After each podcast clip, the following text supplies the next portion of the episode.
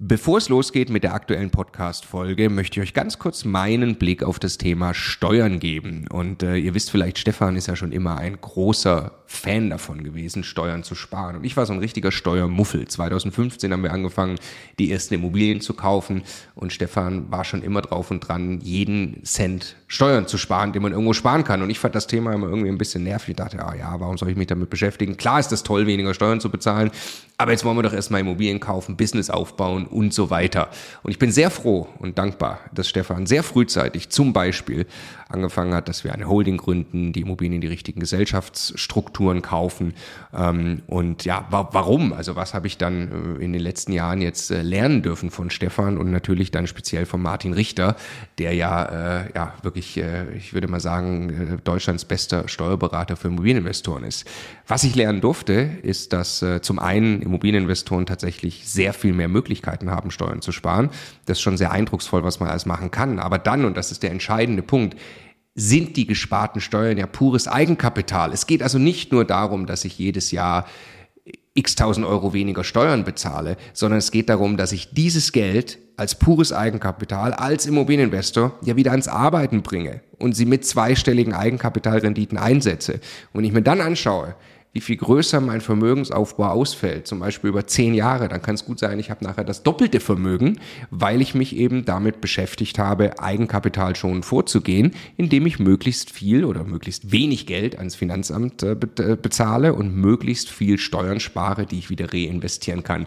Genau deshalb machen wir seit vielen Jahren sehr viele Inhalte gemeinsam mit Martin Richter und wenn du Lust hast, einmal zu erfahren, welche Möglichkeiten es alles gibt, der eine große Rundumüberblick, dann ist unser Live-Webinar kostenlos, 100% kostenloses Live-Webinar mit Martin Richter genau das Richtige. Eine Stunde lang geht er durch alle steuerlich relevanten Themen für dich als privater Immobilieninvestor. www.immocation.de slash Steuerwebinar. Da findest du die Termine. Es sind alles Live-Termine, die wir jetzt mit ihm aufgesetzt haben.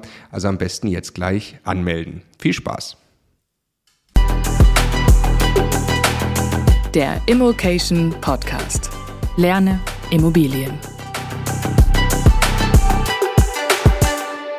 Explodierende Nebenkosten, hohe Bauzinsen, weiterhin hohe Inflation. Ich bin aktuell auf dem Abschlussworkshop der Masterclass und habe die Gelegenheit genutzt, mit unseren Experten über diese Thematiken zu sprechen, wie sie sich aktuell in dieser Situation zurechtfinden, wie sie den Markt sehen und wie sie vor allem mit diesen Herausforderungen umgehen.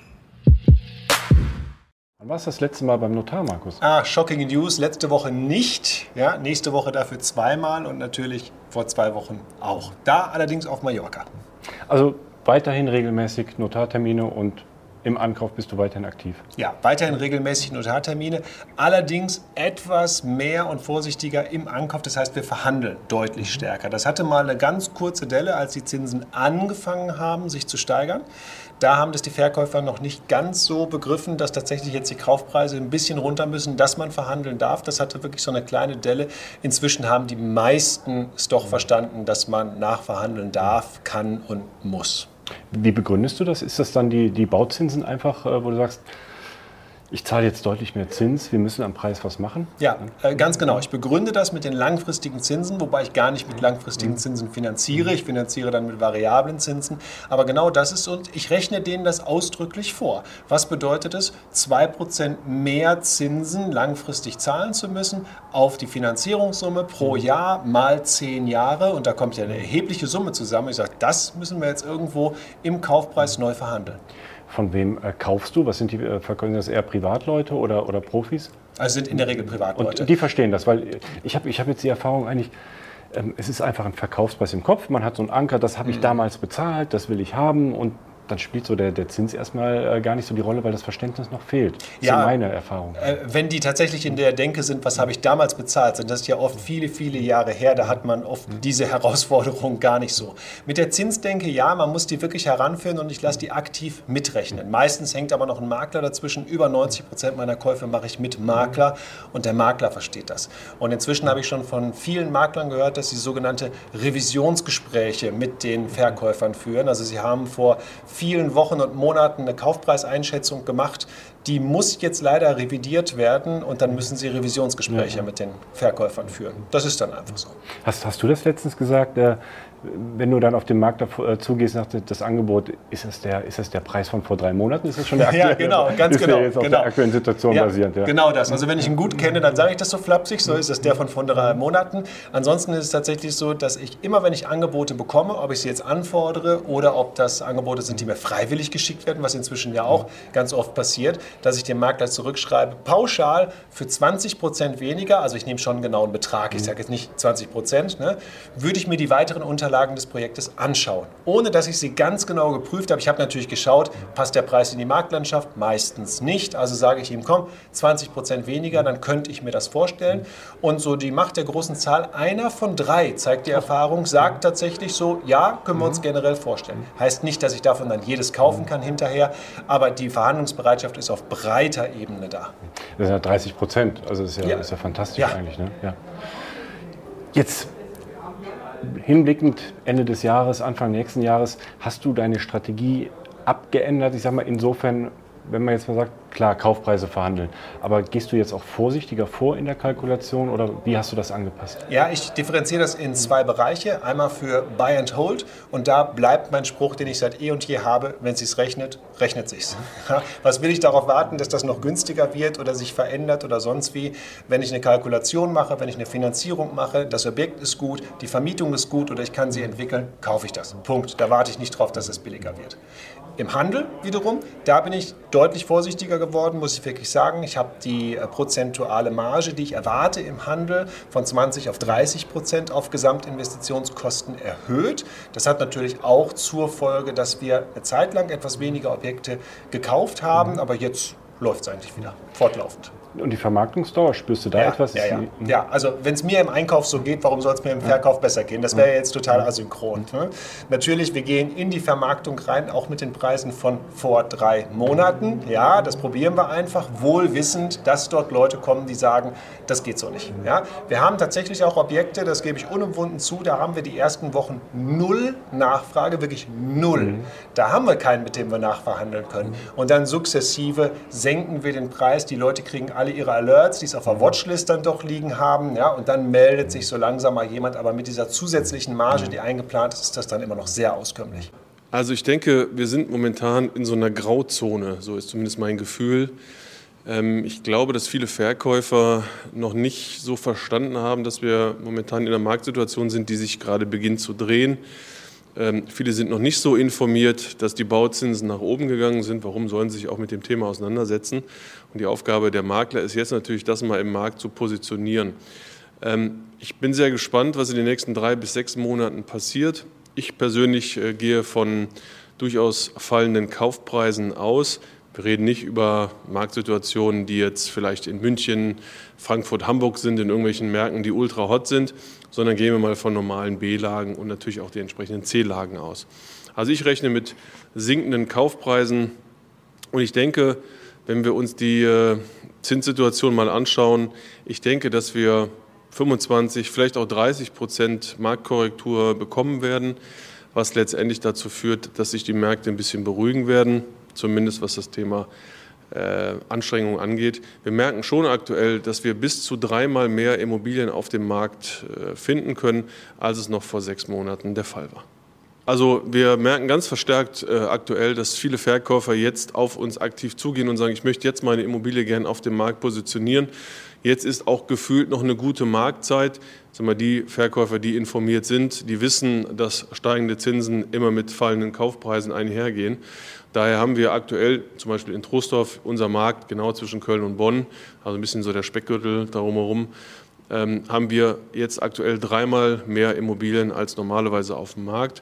Und das sind auch Immobilien, die jetzt nicht äh, irgendwie jetzt schon seit Monaten darum äh, gammeln auf dem Markt, sondern das sind teilweise wirklich oder größtenteils auch wirklich frische Immobilien, die da jetzt auf den Markt kommen.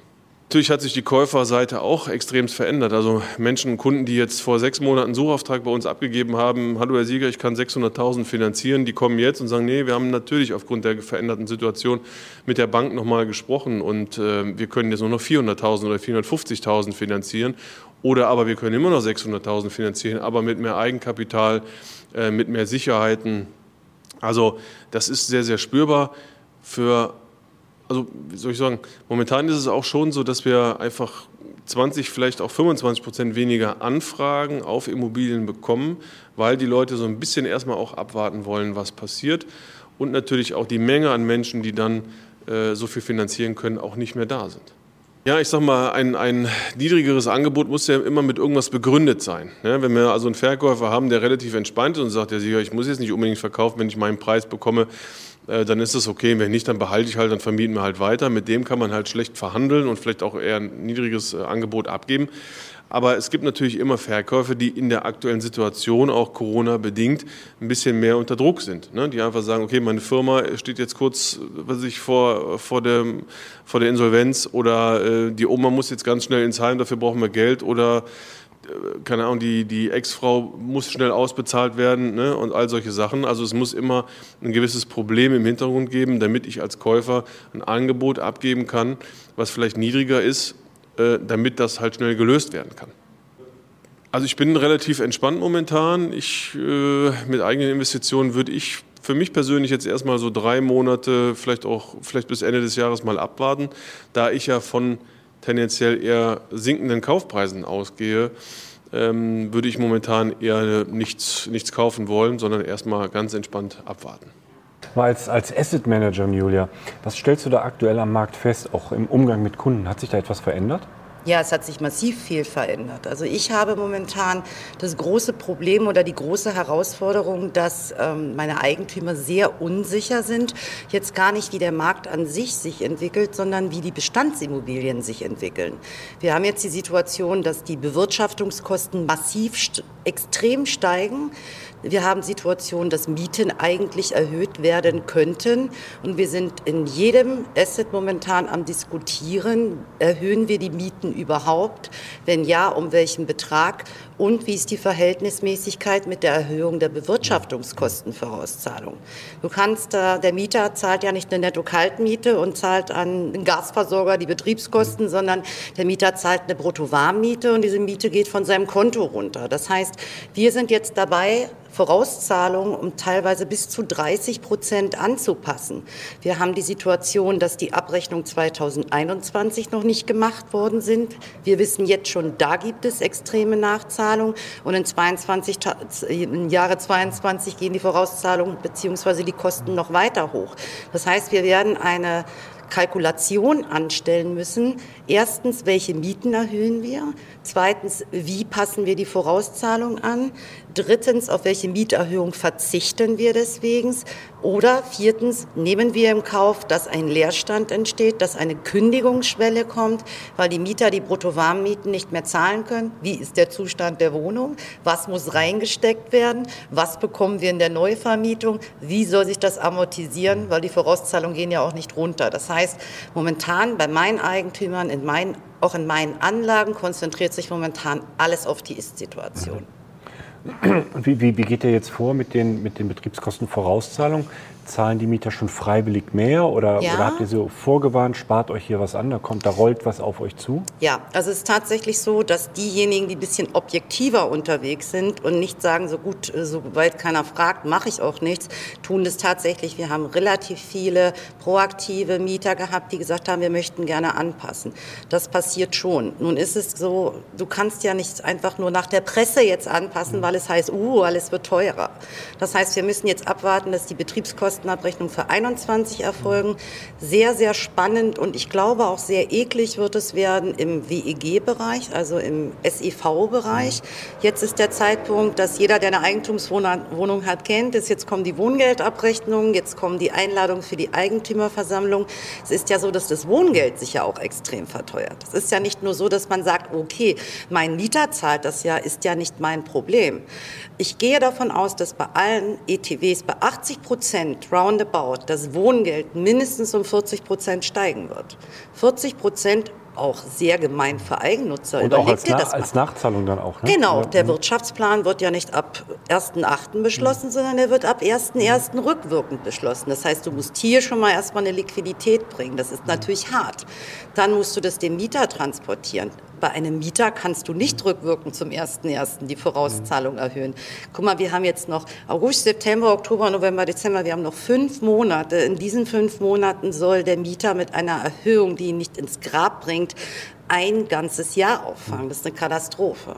Und ihr im Zweifel das Ganze vorstrecken, ne? Als, Die, als, das tun wir schon seit Ja. 2021. Also jeder, der nicht sukzessive angepasst hat, ähm, hat natürlich das Problem, dass du die Bewirtschaftungskosten bezahlen musst. Das heißt, du hast ein unglaubliches Liquiditätsloch im Vorlauf, gerade bei größeren Anlagen.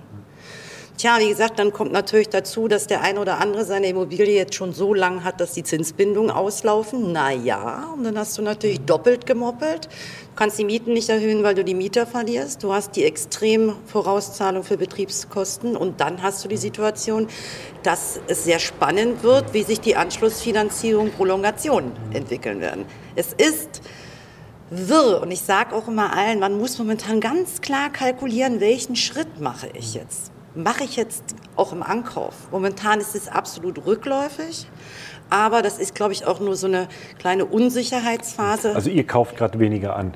oder? Ja, oder, oder anders an, also mit einer ganz anderen Kalkulationstaktik, sondern eher günstiger, ähm, stabiler, mit stabilen Mieten, wo die Mietoptimierung nicht im Vordergrund ist, sondern wo ich weiß, ich kann den Bestand halten und ich kann gegebenenfalls höhere Zinsen gut auffangen. Damit wäre ich nicht reich, aber mein Bestand ist solide und ich baue weiter Bestand auf. Aber ihr macht jetzt keine Pause im Ankauf. Also sagt Nein, nein, äh, nein, nein, nein.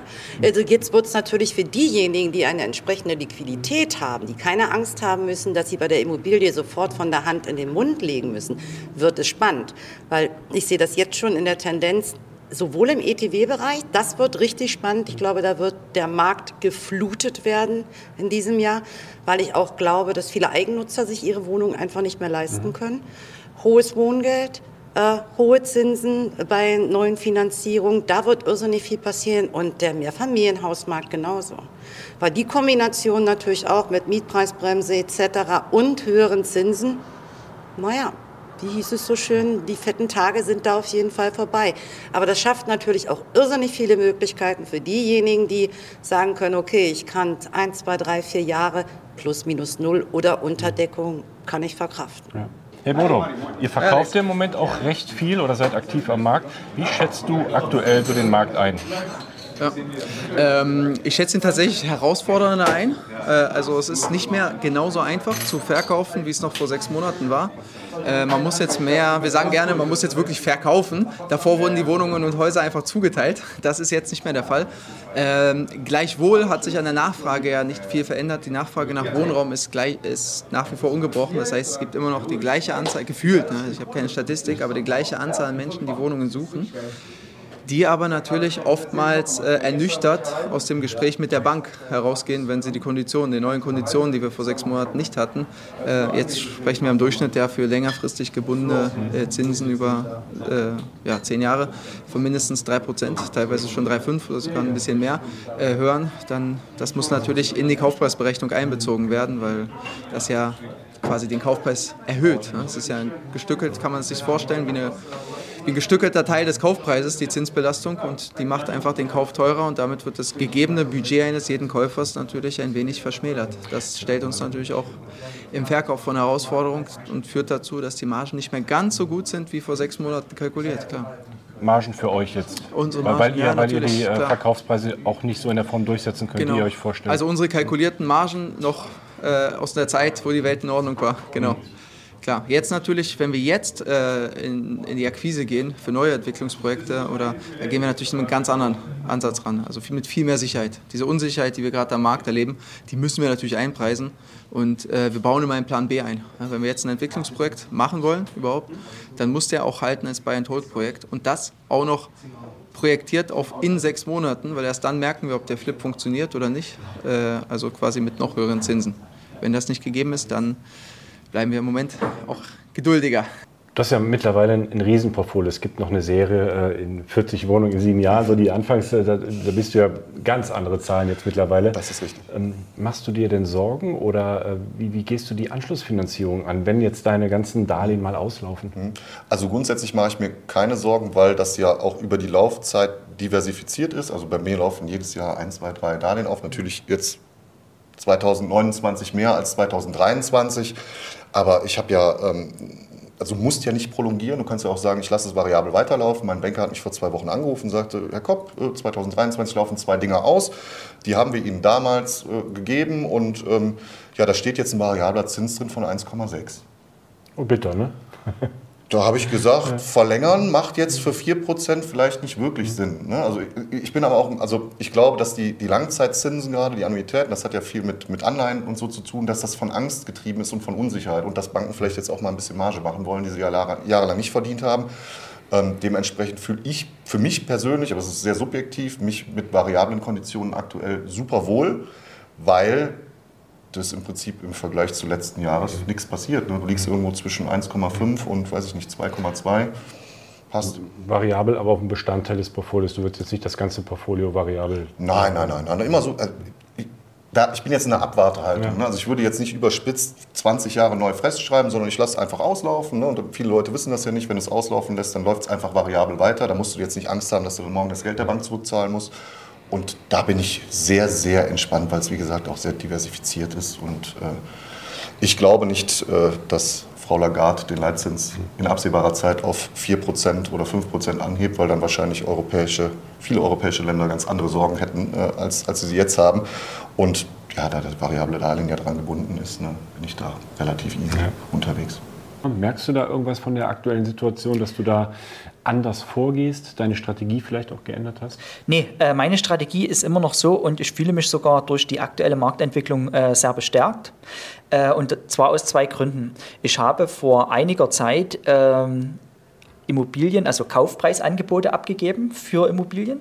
Und ich habe jetzt schon die zweite Runde an äh, E-Mails dazu bekommen, wo mir der Makler mitteilt, dass der Verkäufer seine Kaufpreis Vorstellung nochmal korrigiert hat. Also ich merke, ich bin hier im Umland von äh, Dresden unterwegs, also nicht unbedingt in A-Lagen, dass dort die Preise schon etwas runtergehen und ich denke, das führt auch zu einer neuen ähm, Renaissance der VV GmbH, denn äh, es wird bald wieder 7, 8 oder 9 Prozent zu kaufen gehen und da muss ich ganz ehrlich sein, wenn ich eine Immobilie mit 9 Prozent Rendite bekomme, dann tun mir auch 3 Prozent Zinsen nicht weh. Von welchem Standort reden wir jetzt gerade, 9 Prozent? Äh, ich bin hier im Umland äh, in Pirna. Äh, dort sehe ich gute Chancen. Das ist also eine Stadt mit 40.000 äh, Einwohnern. Ich lege darauf Wert, dass ich zu meinen Immobilien nur kurze Wege habe und ähm, als Pirna sozusagen hier ähm, das Tor zur sächsischen Schweiz, ähm, bin ich dort investiert und kenne den Markt sehr gut. Mhm. Und ich bin sehr, sehr zuversichtlich, dass die Leute, die jetzt äh, etwas Eigenkapital haben, weil es eine 100% Finanzierung nicht mehr geben wird, dass diese Leute demnächst sehr gute Deals machen können. Hast du aktuell ein Projekt, ein Bauprojekt? Ich habe aktuell ein Wohnungsbauprojekt, ja. Wo ist das? Auch im Norden bei dir oben? Ist auch im Norden bei mir, genau. Es ist ein schönes Grundstück am See mit 38 Einheiten und das sind zwei 13-Familienhäuser und zwei Sechser. Die beiden 13er bin ich kurz vor der Fertigstellung, ist schon fast alles verkauft. So eine Mischung aus Kapitalanleger und Eigennutz. Und die beiden Sechser, damit, wo ich jetzt mit anfange, die haben einen hohen Anteil an Reihenhäusern. Merkst du da auch schon, dass du Verzögerungen bekommst oder dass, dass Handwerker vielleicht ausfallen oder, oder die Angebote nicht mehr halten können, die abgegeben worden sind? Es gibt hier und da Preissteigerungen, aber die Frage ist ja auch immer, auf was ist die Preissteigerung, aufs Material oder auf die Löhne. Die Löhne sind noch relativ stabil, die Materialien haben wir uns glücklicherweise vorher schon aufs Lager gelegt, um einfach dann weiterbauen zu können. Jetzt ist immer das Risiko natürlich da, dass wenn man das Material dann erst beraubt, wenn das zum Beispiel in sechs Monaten verarbeitet wird, dass sich der Preis vielleicht nach unten entwickelt hat. Die Wahrscheinlichkeit ist eher gering, aber es bleibt immer auch da ein Restrisiko. Ist vielleicht auch eine Begründung, warum die Preise so gestiegen sind, weil die Lager alle aufgefüllt worden sind. Ne? Genau, es ist Doppeleffekt. Auf der einen Seite ist die Verfügbarkeit, ähm, die Lieferketten sind nicht mehr so, wie sie mal waren. Und dann die Hamsterkäufe, ähm, das hat auf jeden Fall dazu Engpässen geführt im Preis.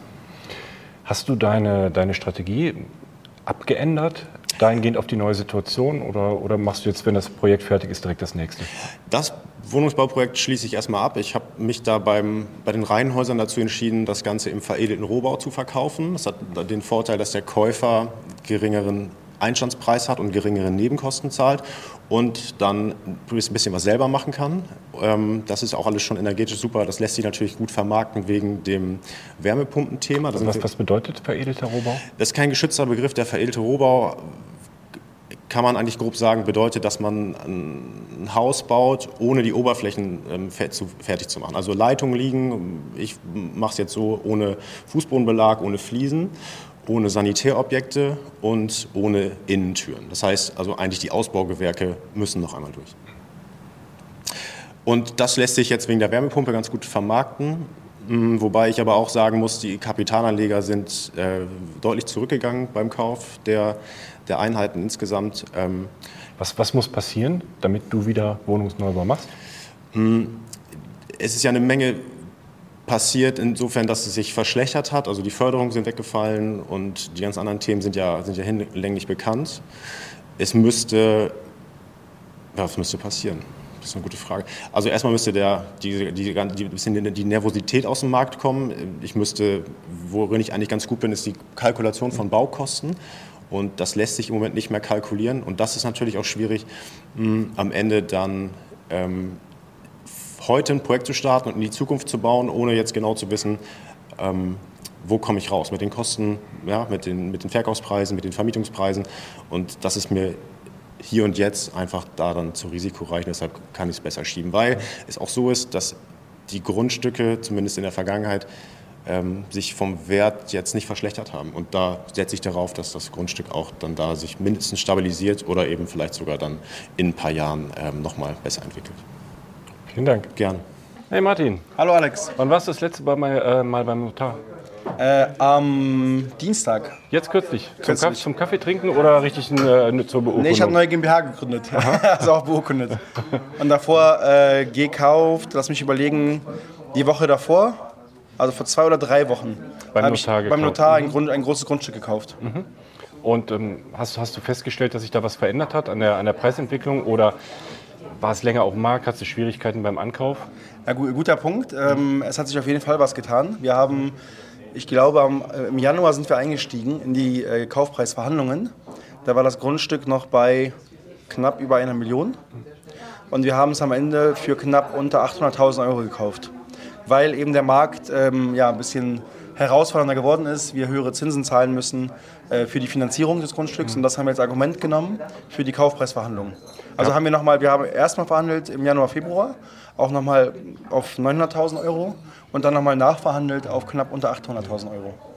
Bei, bei, der Verhandlung, wie bist du da vorgegangen? Gab es da noch einen Mitbewerber ähm, in Anführungszeichen oder einen Kaufinteressenten oder wie, wie konntest du da verhandeln? Nee, tatsächlich hatten wir äh, Glück, ich würde sagen Glück des Tüchtigen, mhm. weil wir waren äh, auf Platz 1 des Maklers. Das war ein Off-Market-Objekt.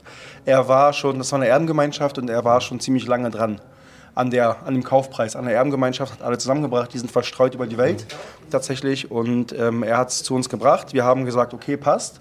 Dann klassisch eine LOI abgegeben, Letter of Intent, Kaufabsichtserklärung, ist im Download-Bereich auch zu finden bei uns. Ähm, darauf sind die Verkäufer eingestiegen, sie haben es akzeptiert. Dann hatten wir erstmal das Grundstück gesichert. Äh, wir haben, ja, wir haben die Finanzierung angefragt. Das hat ein bisschen länger gedauert, weil die Bank auch ähm, das Grundstück prüfen musste. Da gab es verschiedene Faktoren. Wir mussten auch ähm, jemanden beauftragen, der das Grundstück noch genauer quasi eine Bodenanalyse macht. Deswegen hat es ein bisschen länger gedauert. In der Zeit hat aber der Markt so ein bisschen gedreht und die Zinsen sind in die Höhe geschnellt. Ne? Das kennen wir alle ja, von sehr kurzer Zeit. Und das haben wir verwendet, um nochmal ein Angebot abzugeben unter der Begründung oder mit der Begründung, dass die Zinsen gestiegen sind. Also ihr hattet die Millionenangebot schon abgegeben genau. und dann nochmal nachgebessert? Ja, nee, aber beim ersten war es unter einer Million. Mhm. Das haben wir akzeptiert bekommen, mhm. also die Verkäufer haben es akzeptiert und dann nochmal nachgebessert mhm. im Laufe, also nach einigen Wochen. Was, was, kam dann für eine Rückmeldung? Kam da Verständnis oder war da eher Enttäuschung? Und wie könnt ihr das machen? Wir haben doch hier uns die Hand drauf gegeben? Ja, äh, äh, schwer zu sagen, weil es über den Makler lief. Also wir hatten keinen persönlichen Kontakt bis heute nicht mit den Verkäufern, weil sie wie gesagt verstreut sind. Mhm. Aber die Rückmeldung, die wir von ihm bekommen haben, war durchaus leichte Frustration, aber auch Verständnis und auch natürlich so eine Angst, dass die Preise weiterfallen. Ne? Wir haben natürlich gesagt, hey, wir können das kaufen, aber nur zu dem und dem Preis, weil die Zinsen gestiegen sind. Und der Makler sagt natürlich ne, den Verkäufern zu Recht, ähm, hey, das Risiko besteht, dass die Preise weiter fallen werden, weil die Zinsen weiter steigen werden. Und das hat natürlich sein Übriges getan, dass wir den zweiten Kaufpreis durchbekommen haben. Ist das auch das, worauf du dich jetzt einstellst die nächsten Monate oder vielleicht die nächsten ein, zwei Jahre, dass du anders vorgehst beim ja, Einkauf? Ja, definitiv. Also definitiv. Ähm, ich würde sagen, bei Fix- und Flip-Ankäufen, also bei Immobilienhandelsgeschäften, kaufe ich nichts mehr, was sich nicht auch für den Bestand lohnt. Also, das Plan, ist- Plan B, dass der auch Genau, funktionieren könnte. doppelter Boden. Ja. So strukturiere ich auch die Finanzierung. Ähm, das ist immer mein Hintergedanke, wenn ich das nicht verkauft bekomme, dass ich es in den Bestand nehmen kann und diese Zeit ja überdauere. Deswegen, das wäre auch immer meine Empfehlung an alle.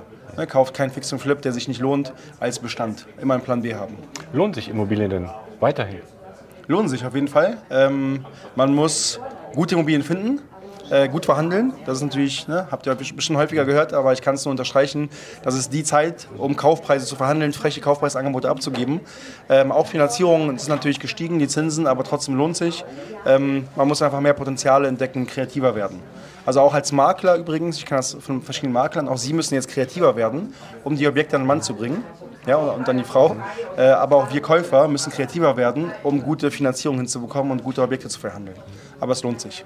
Meine persönliche Investmentstrategie sieht äh, momentan so aus, dass ich weiterhin Immobilien kaufe. Ich kaufe äh, sehr stark ähm, Mehrfamilienhäuser mit ähm, Heizungsproblemen, das heißt äh, Mehrfamilienhäuser mit Nachtspeicheröfen.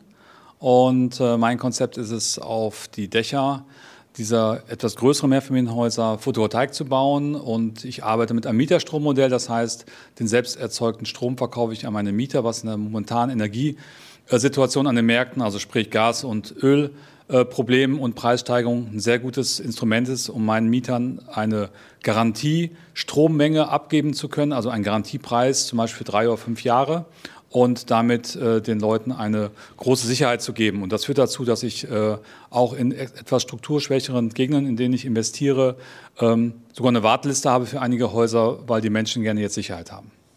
Ist natürlich so, dass ähm, Eigentümer von Häusern, die jetzt keine Profis sind, also von Häusern, die Nachtspeicheröfen haben zum Beispiel, eine große Problematik auf sich zukommen sehen mit der Energiewende und so weiter und so fort. Oftmals sind es auch ältere Menschen, die jetzt einfach nicht noch da investieren möchten oder können finanziell, auch im Rahmen der st- gestiegenen Zinssituation am Markt. Und somit kann man dort mit einem sehr fairen Angebot einen sehr guten Preis erzielen und äh, durchaus ein sehr renditeträchtiges Objekt daraus entwickeln.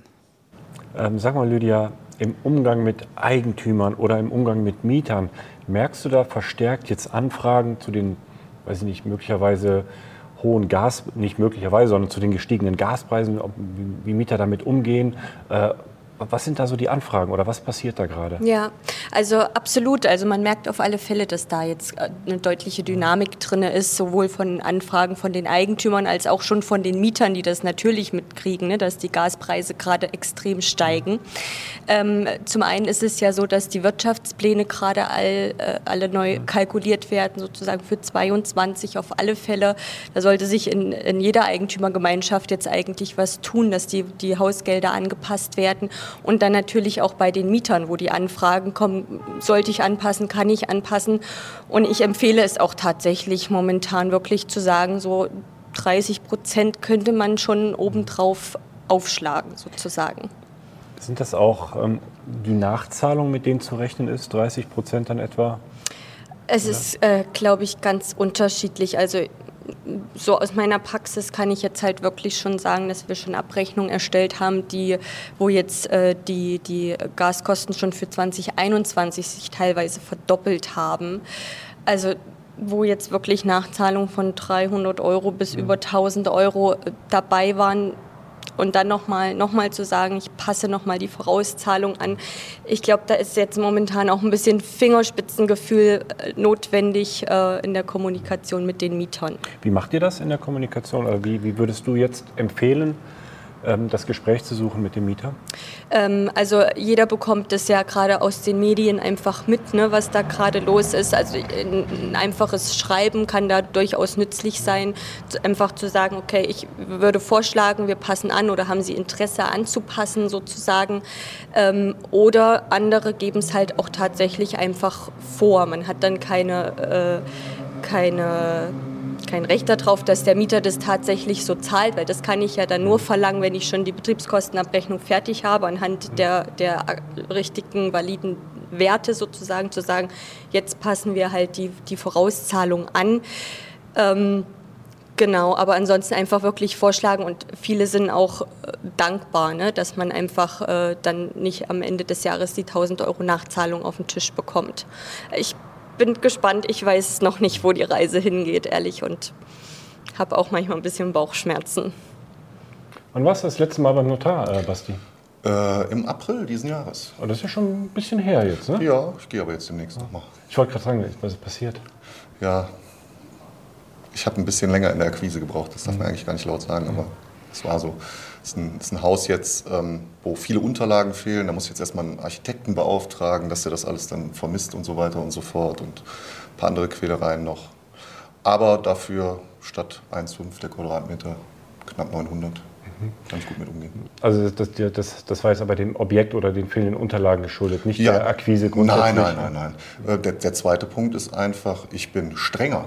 Ne? Also das, wo ich im September letzten Jahres gesagt hätte, kaufe ich sofort, bin ich aufgrund der aktuellen Situation einfach strenger zu mir und zum Markt, weil ich der Meinung bin, äh, wir haben einen Erziehungsauftrag gegenüber Verkäufern und Maklern, dass diese Reise jetzt halt mal zu Ende ist und dass wir jetzt so sind und deshalb wird einfach aus meiner Sicht für mich persönlich härter verhandelt. Wie gehst du da vor? Also was, Auch das, das ist relativ einfach. Ich male denen immer das Bild. Also wenn man sagt, 100.000 Euro kostet jetzt die Wohnung und ich hatte eine alte Annuität, also Zins plus Tilgung 3,5 Prozent, 1,5 Prozent äh, Zinsen, 2 Prozent Tilgung.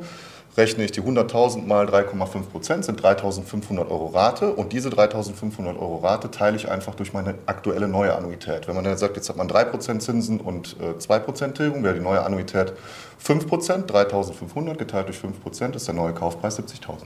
versteht das der Verkäufer? Ähm, man muss es etwas ausschweifender erklären, als ich das jetzt mache. Ich schicke dann meistens auch noch einen Artikel mit dazu. Da gab es im Handelsblatt mal schön, was passiert, wenn Zinsen steigen. Es ist sehr einfach und sachlich erklärt. Und ja, dass das oftmals nicht auf Wohlgefallen stößt, ist klar, weil viele sich halt noch in der Bubble befinden, Herbst 2021. Aber wie gesagt, ich glaube, wir haben da einen Erziehungsauftrag und äh, ich bin da sehr stringent, das umzusetzen. Und wenn die immer noch zu viel Kohle haben wollen, ja ganz ehrlich, dann sollen die Immobilien halt auf dem Markt verschimmeln. Jetzt hast du von, von deinem Objekt gerade gesagt, wo es ein bisschen länger dauert. Wie ist deine Quote? Also wenn du, wenn du die Objekte kommen bei dir auf den Tisch, äh, dann machst du Angebote. Wie ist die Quote, wo sich Verkäufer darauf einlassen? Du sagst, ich schicke einen Handelsblattartikel und sagst Zinsen und so und so weiter. Ähm, wer geht darauf ein? Also grundsätzlich ist es ja wie immer beim Immobilienkauf das Gesetz der großen Zahl. Man muss natürlich mittlerweile äh, mehr Steine umdrehen, um zum Erfolg zu kommen, aber zwei von zehn sind sehr, sehr schnell verhandlungsbereit. Ne? Also wir haben jetzt auch das Thema äh, im Herbst letzten Jahres, da haben Makler aufgrund der Angebote, die ich gemacht habe, nicht mal mehr zurückgerufen. Die Anrufe kommen jetzt häufiger, weil man muss fairerweise sagen, wenn man jetzt auf Platz drei oder vier ist in der, in der Hitliste vom Angebotspreis, dann ist es oftmals so, dass Platz eins bis drei gar keine Finanzierung mehr bekommen. Ne? Weil die Bank auf einmal sagt, hey, wir wollen mehr Eigenkapital oder die Zinsen passen nicht dazu oder, oder, oder. Die Bonität ist vielleicht nicht so gut. Ne? Also die Bank ähm, wertet auch strenger ein. Dementsprechend gibt es natürlich weniger Käufer, weniger Konkurrenz, was für mich bedeutet, ich kann besser verhandeln. Was macht dir Sorgen und wo siehst du gerade Chancen? Sorgen macht wir, dass wir seit zwei Jahren in Deutschland, äh, ich, ich sage mal der typische Allmann, ähm, sich so ein bisschen verhält wie das Kaninchen vor der Schlange. Also ich habe das Gefühl, viele Menschen in Deutschland befinden sich in einer Angststarre und sehen nur noch Probleme und Konflikte und keine Ahnung und Krieg und Gaspreise und was weiß ich nicht alles. Also, Berechtigte Sorgen. Ja, selbstverständlich, berechtigte Sorgen. Ich habe ich hab halt ein bisschen so aus dem Unternehmertum den Punkt, ich, ich bin Chancendenker. Ne? Und ich finde den Markt jetzt total spannend. Wir haben jetzt eine Marktphase, eine Krisensituation, die wir vielleicht so noch nicht hatten oder die ich persönlich so noch nicht durchlebt habe. Und ich sehe halt die Chancen. Und ich finde, finde, das, finde das sehr traurig, wenn man nur noch negative Dinge sieht. Natürlich sind Sorgen immer berechtigt, aber wir können doch nicht in einem ewigen Angstumfeld leben. Ne? Man muss auch irgendwann mal sagen, okay, jetzt geht es wieder nach vorne und jetzt gucke ich, wo ich für mich persönlich aus dem Markt meine Sachen rausziehe. Ne? Man muss überlegen, in der Corona-Krise, die zehn reichsten Menschen der Welt haben ihr Vermögen verdoppelt. Das kommt ja nicht von ungefähr. Ne? Und ich glaube, in, gerade in Krisenzeiten oder in schwierigeren Zeiten werden Vermögenswerte geboren. Und wenn man sich da, klar, man muss finanziell besser gebildet sein, man muss besser aufgestellt sein, besser vorbereitet sein, alles, alles kein Ding. Aber ich glaube, dann haben wir gerade im Herbst diesen Jahres, Markus Befort sagt das immer so schön, da wird sich ein großes Fenster auftun und da können wir richtig gute Geschäfte machen. Das heißt, der Budenzauberer steht nicht an der Seitenlinie, sondern ist aktiv weiter am Markt. Ich bin aktiv weiter am Markt, etwas zurückhaltender, etwas strenger zu mir selber, aber jeden Tag gehen Leute zum Notar, verkaufen zu teuer, verkaufen marktgerecht und jeden Tag gehen Leute zum Notar und kaufen, verkaufen zu günstig. Und äh, ja, das war es auch immer. Die Zinsen sind zu hoch und das ist schlecht und das ist schlecht und das ist schlecht. Aber Deals werden immer gemacht. Ne? Ihr müsst mal überlegen. Es gibt eine Statistik von ThinkImmo, hatten wir ja schon drüber gesprochen. Irgendwie letztes Jahr im Dezember waren es 180.000 Angebote auf dem Markt. Jetzt haben wir 264. Da geht einfach was. Ja. Und ich sehe es einfach als Chance, diese ganzen Sachen, die kommen, ne, mit der Grundsteuer-B-Reform und CO2 und das ganze Kram. Da wird es die Oma Erna geben mit ihrer 300 Euro Mietbutze in Essen, die 50.000 Euro kostet, die einfach sagt, den Mist tue ich mir nicht mehr an. Und darauf freue ich mich.